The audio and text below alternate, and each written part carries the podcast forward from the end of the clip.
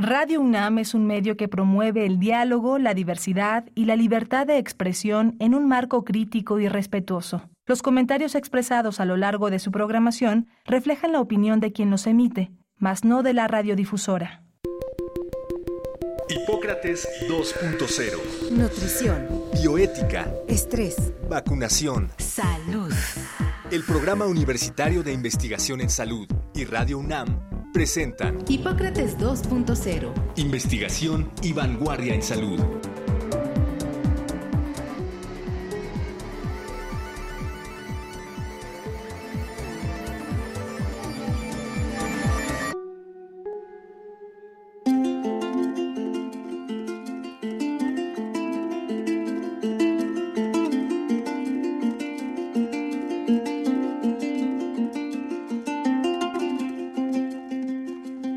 ¿Qué tal?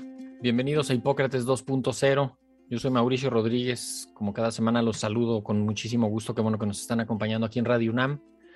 Hoy es el martes 19 de abril. Estamos haciendo el programa en vivo. Así que pues nos pueden mandar alguna pregunta, algún comentario, algún saludo a través de cualquiera de nuestros vías de contacto por las redes. Estamos transmitiendo por el canal de YouTube del PUIS y en Twitter nos encuentran como arroba radio UNAM, arroba puis-UNAM. Yo estoy como arroba Mau Rodríguez y en el programa de hoy me va a acompañar y le agradezco al doctor Samuel Ponce de León, que es el coordinador del Programa Universitario de Investigación en Salud y el coordinador de la Comisión Especial de la UNAM para COVID-19, porque vamos a platicar sobre el estado actual y las perspectivas de la pandemia de COVID-19. Hemos eh, preparado una serie de, de, preguntas y de reflexiones al respecto. Así que, pues, sin mayor preámbulo, primero le agradezco la, la presencia, doctor Ponce de León. Bienvenido. ¿Qué tal? ¿Cómo estás, Mauricio? Mucho gusto al equipo de Radio Universidad, del Programa Universitario de Investigación en Salud y al auditorio. Un saludo afectuoso. Eh, Doc, por ahí en la mañana eh, ponía usted en Twitter eh, arroba S. Ponce de León R, ponía que es inminente un incremento en casos con infección por Omicron y las subvariantes. La prevención y el uso del cubrebocas son nuestra mejor intervención. Todos quienes tengan vacunas pendientes que se apuren, la pandemia continúa y ocurren todavía casos graves y muertes. Es una, pues es un resumen muy, muy puntual, muy completo de esta voy a decir, de esta calma chicha en la que estamos. Estamos en, un momento peculiar de la, de la pandemia. ¿Cómo lo, ¿Con qué quiere abrir? Bueno, primero decir que eh, realmente me da mucho gusto que estemos en este momento, que eh, haya una sensación de tranquilidad que no debe de engañar a nadie, pero ciertamente vale la pena aprovechar y disfrutar la sensación de, de tranquilidad porque el riesgo de transmisión se percibe bajo. Dicho esto, uh, insisto en que no debe de ser un motivo de justificar la negligencia y relajar las medidas de prevención. Sí, claramente uno puede hoy reiniciar actividades sociales, salir a un restaurante con todas las precauciones, tener una reunión en casa, acudir a una reunión familiar, eh, eh, es disfrutable, hay que hacerlo. Fundamentalmente, tener clases presenciales. Es muy importante ya eh, establecer esto más generalmente. hemos visto que la experiencia de las semanas previas no ha implicado ninguna situación complicada en la universidad y también yo diría que en general el, la experiencia educativa del país, eh, tanto la, eh, educación primaria como la educación eh, secundaria y preparatorias, todo esto está en general con bajo riesgo y es fundamental volver a estas actividades educativas y, sociales.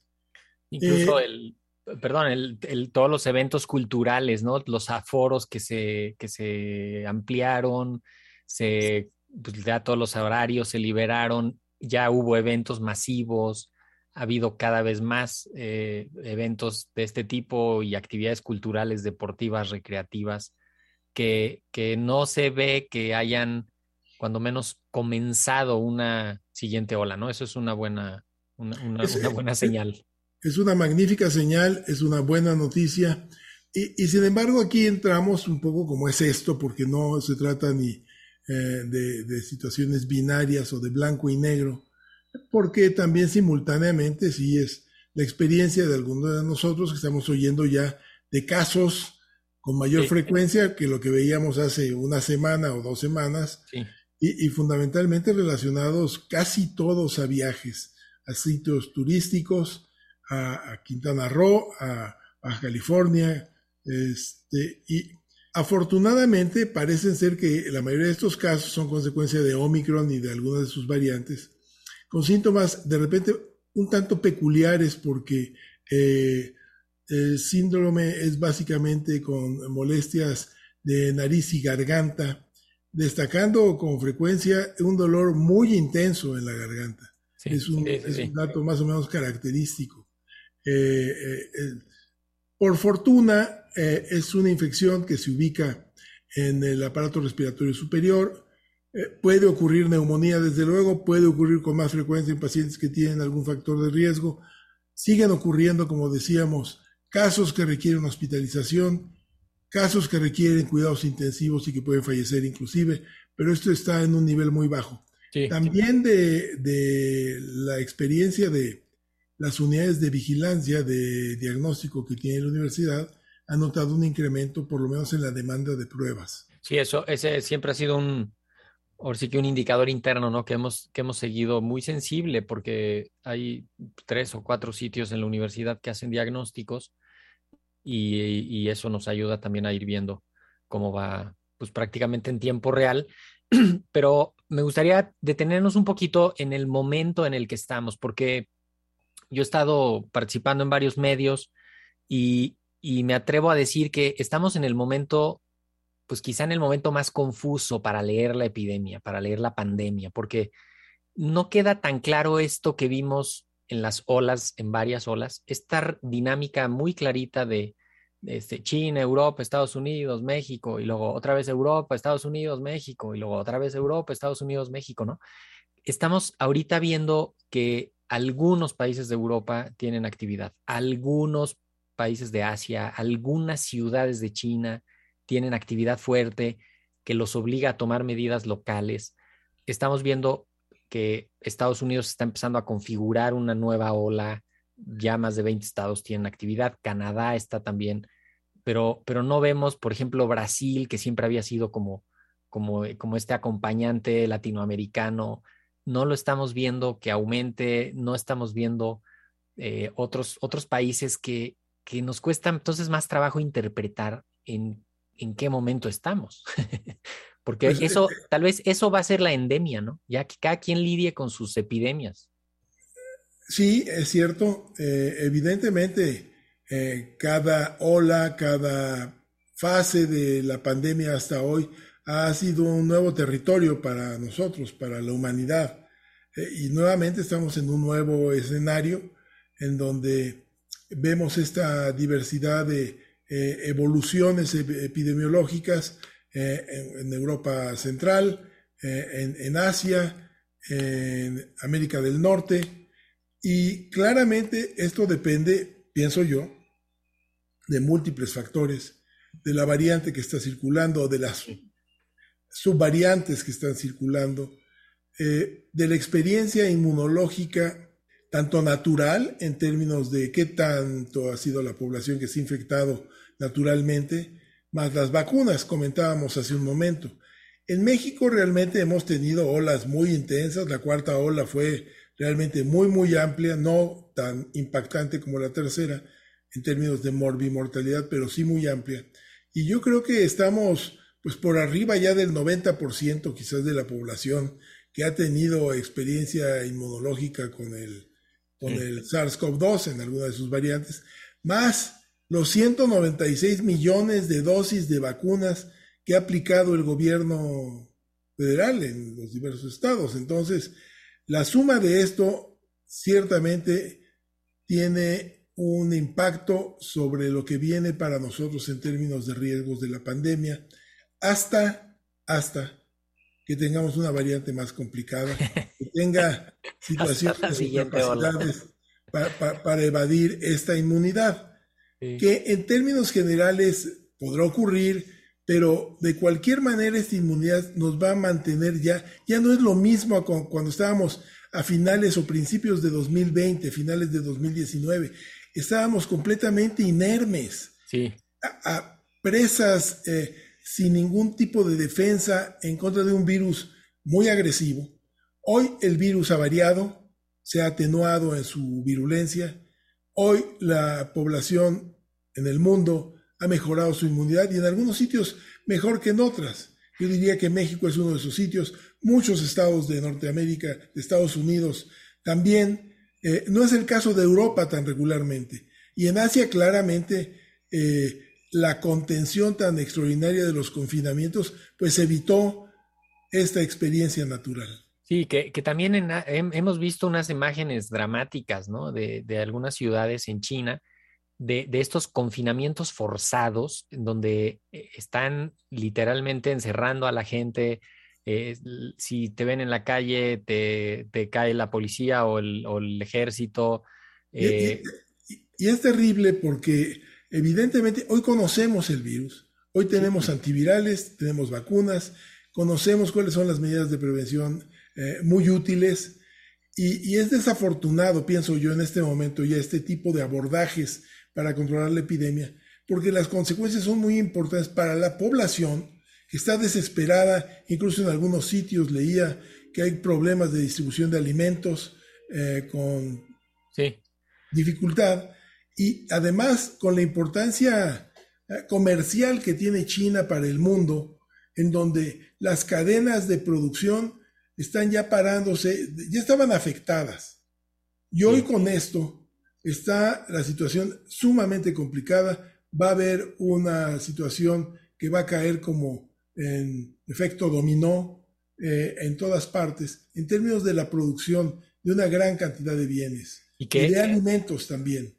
Sí, que a estas alturas uno, uno pensaría en que harían una intervención pues mucho más selectiva, más efectiva, ¿no? Una estrategia más inteligente en donde haga situaciones que permita realmente mantener una vida social, eh, eh, pues realmente... No, y el, problema ahí era que... Mínimamente eh, útil. Se habían cuidado tanto que a la hora que abrieron se les metió la variante más contagiosa, se les hizo pues una, situación muy complicada.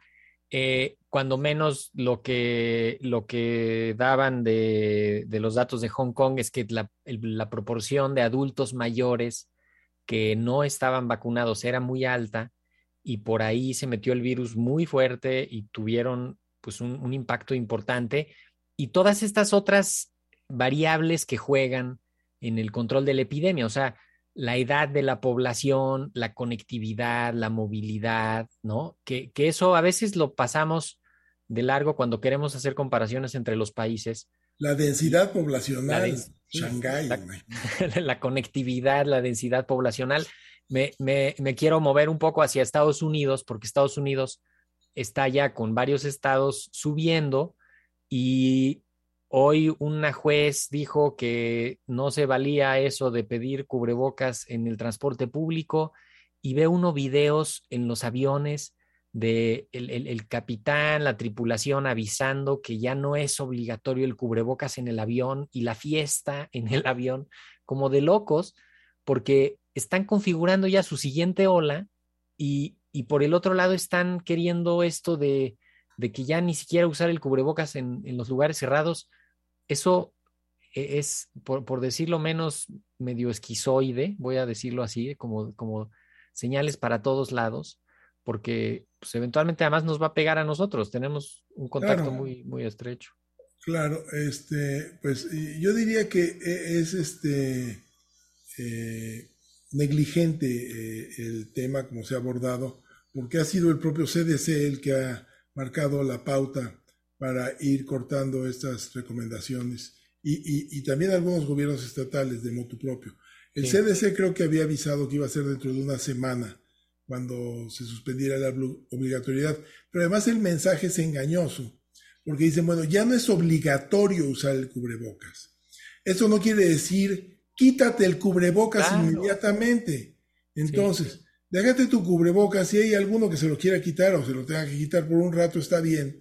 Pero si lo puedes usar, déjatelo porque te va a servir, porque no te vas a infectar, porque está perfectamente demostrado que pueden ocurrir reinfecciones por Omicron una y dos y tres y cuatro veces. Y en vacunados. O sea, que no, no hay, ahí sí está, la tasa de reinfección es más alta.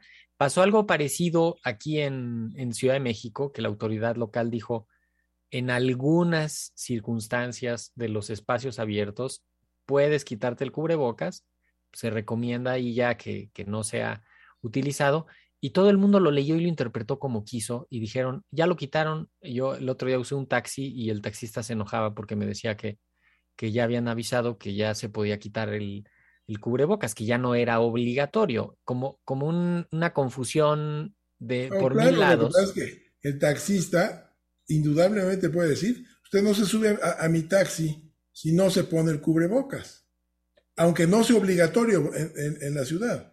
Claro, aquí el tema era que yo le pedía que se pusiera el cubrebocas y entonces él se lo puso enojado y me dijo, sí me lo pongo, pero ya dijeron que no es obligatorio y entonces... Advierto que soy un hombre libre y Era, es esta confusión entre, entre la libertad individual, el compromiso colectivo que me parece que, que todavía tenemos ahí y, la realidad es que pues ya está cansada mucha gente ya y, y el calor y cuando ya ves que no hay muchos casos, también es ese fenómeno de decir... Es, un mensaje muy difícil en este momento, porque tienes que apelar realmente a una clara comprensión del fenómeno de la infección, de lo que implica la infección, las vías de transmisión y el efecto eh, benéfico de usar el cubrebocas.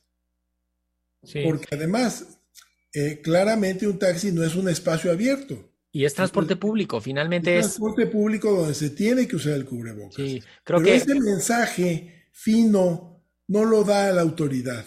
Él dice, ya podemos relajarlas y adelante, porque además políticamente es eh, más impactante. A a que si sales con un mensaje un poco más técnico, decir, bueno, estas condiciones, estos sitios, si usted va en un taxi, si son más de dos personas o, o es un este, Volkswagen de estos este, que todavía es como una cápsula, que va el chofer y pegado atrás va ahí el viajero. Entonces, Y no hay ventana atrás.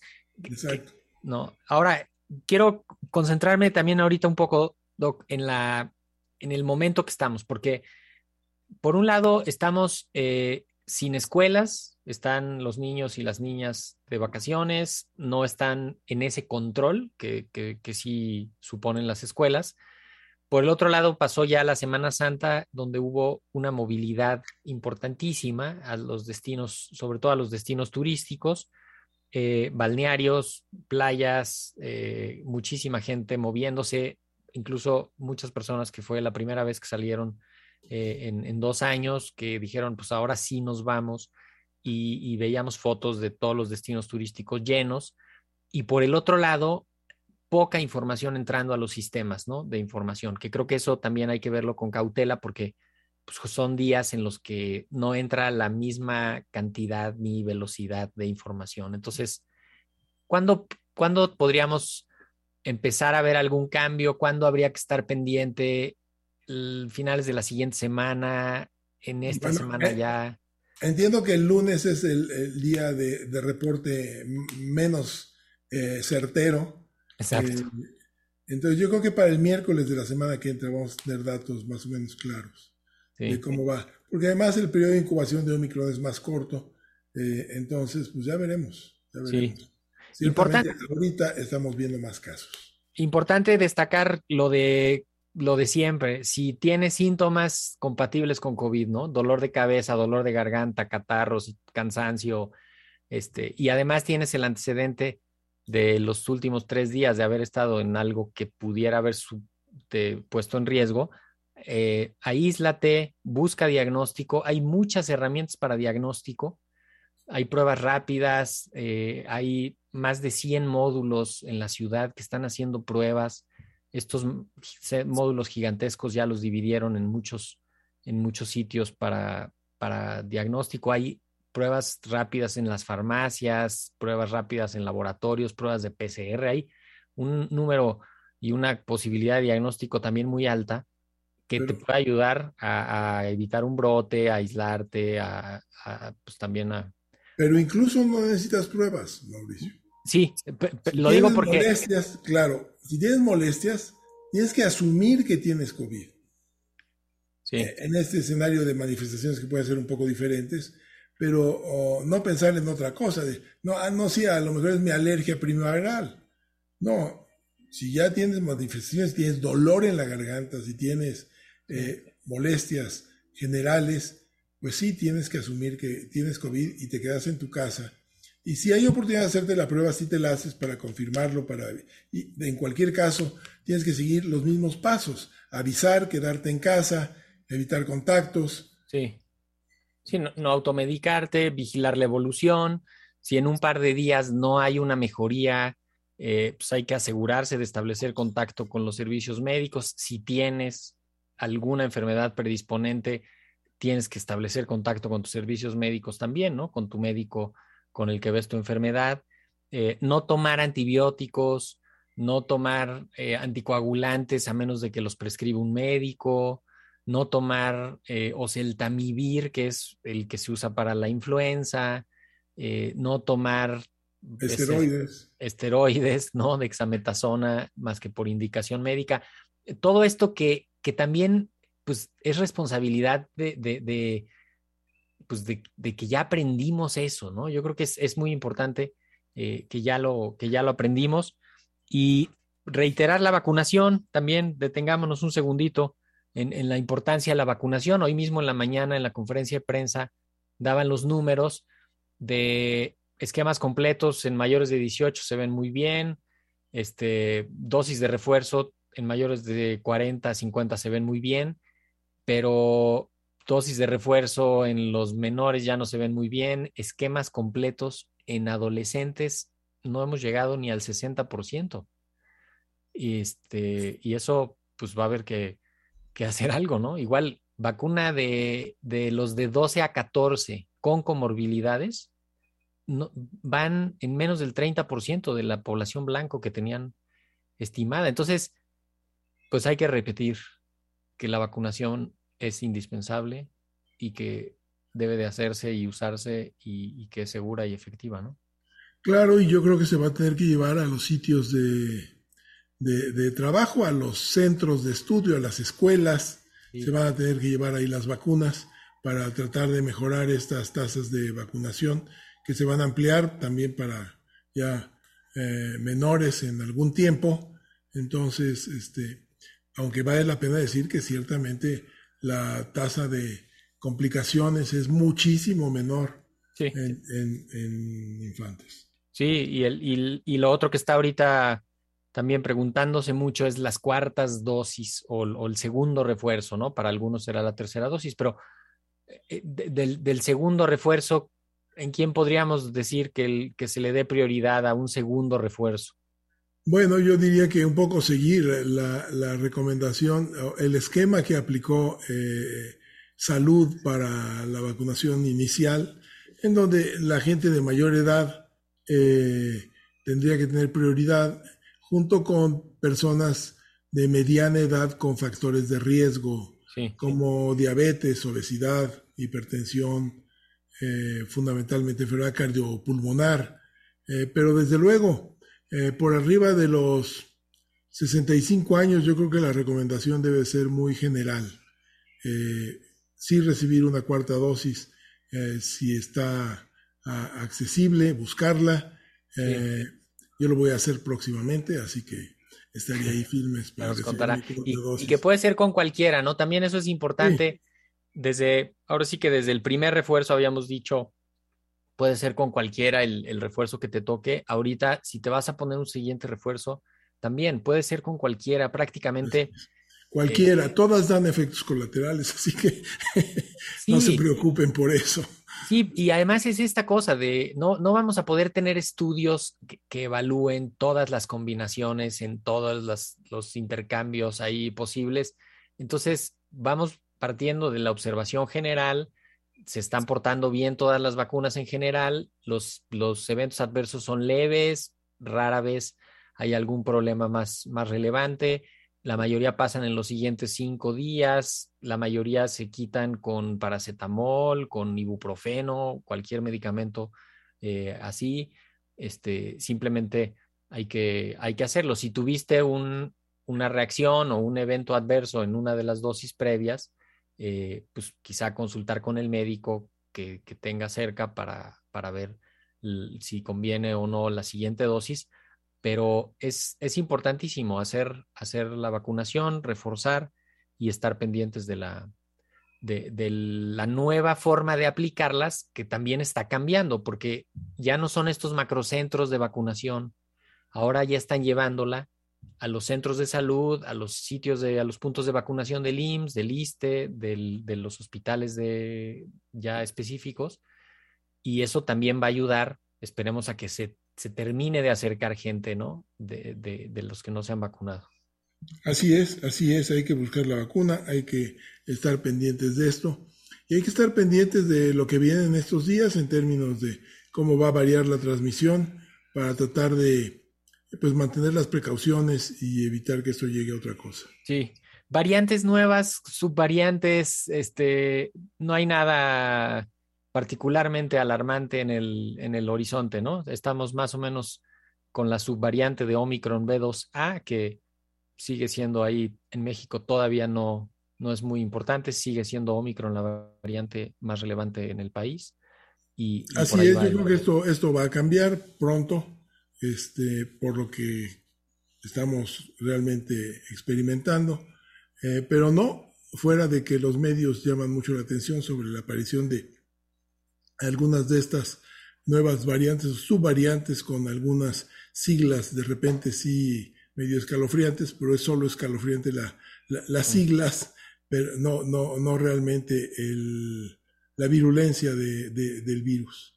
Parece que todo en este momento en el panorama promete un, como habíamos anticipado, una primavera y esperamos también un verano eh, tranquilos. Relativamente tranquilos. Pues con eso, con eso nos vamos, doctor Samuel Ponce de León, coordinador del PUIS, coordinador de la Comisión Especial de la UNAM para el COVID-19, que ha sido también una herramienta fundamental para la estrategia y para la comunicación eh, en, la, en la universidad. Muchísimas gracias por haber estado hoy en Hipócrates 2.0, Doc. No, mucho gusto. Saludos a toda la comunidad universitaria. No dejen de vacunarse y de traer sus cubrebocas para usarlos siempre que sea requerido.